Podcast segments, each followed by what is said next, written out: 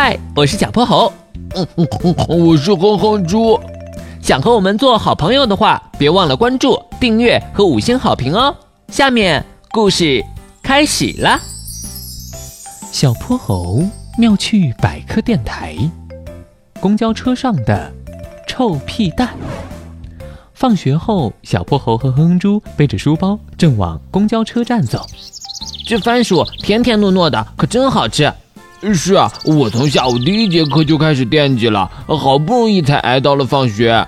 说着，哼哼猪又咬了一大口。小泼猴看了眼哼哼猪手里的番薯，惊得瞪大了双眼：“你这什么速度啊？三个番薯，现在只剩下这么一小块了。”美食的诱惑实在太大了，一时没忍住。远方出现了一个小小的车影，小泼猴把手里的番薯收了起来。车来了，一上车果然又没位子了。小泼猴和哼哼猪站在一块儿，一人抓着个扶手。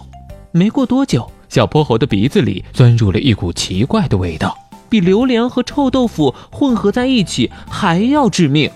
嗯，谁放的屁？熏死我了！周围不少人捂起了鼻子，大家四下打量，也没找出那个罪魁祸首。过了几站，小泼猴发现了一件怪事：往常的哼哼猪可爱说话了，在车上总要和他唠个不停。可是今天的他安静的有些出奇。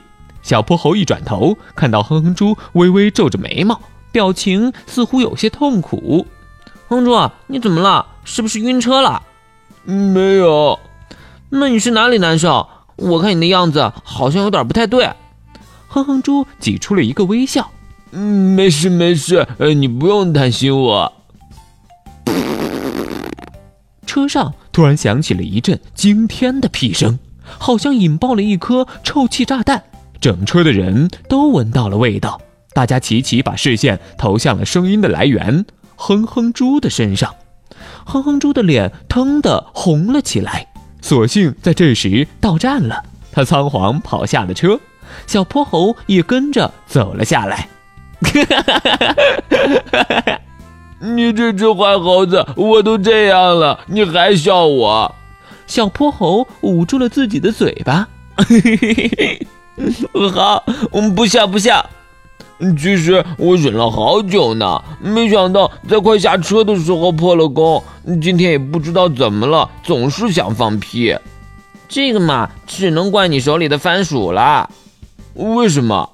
屁是由人体代谢产生后排出体外的肠道气体，而番薯是一种淀粉类食品，淀粉经过消化后，在胃和肠道内容易产生气体，而番薯内所含的某种氧化酶还容易催化产生大量二氧化碳气体的化学反应，所以如果番薯吃太多，人就容易腹胀、打嗝、放屁。以后乘车前我再也不吃那么多番薯了。今天的故事讲完啦，记得关注、订阅、五星好评哦！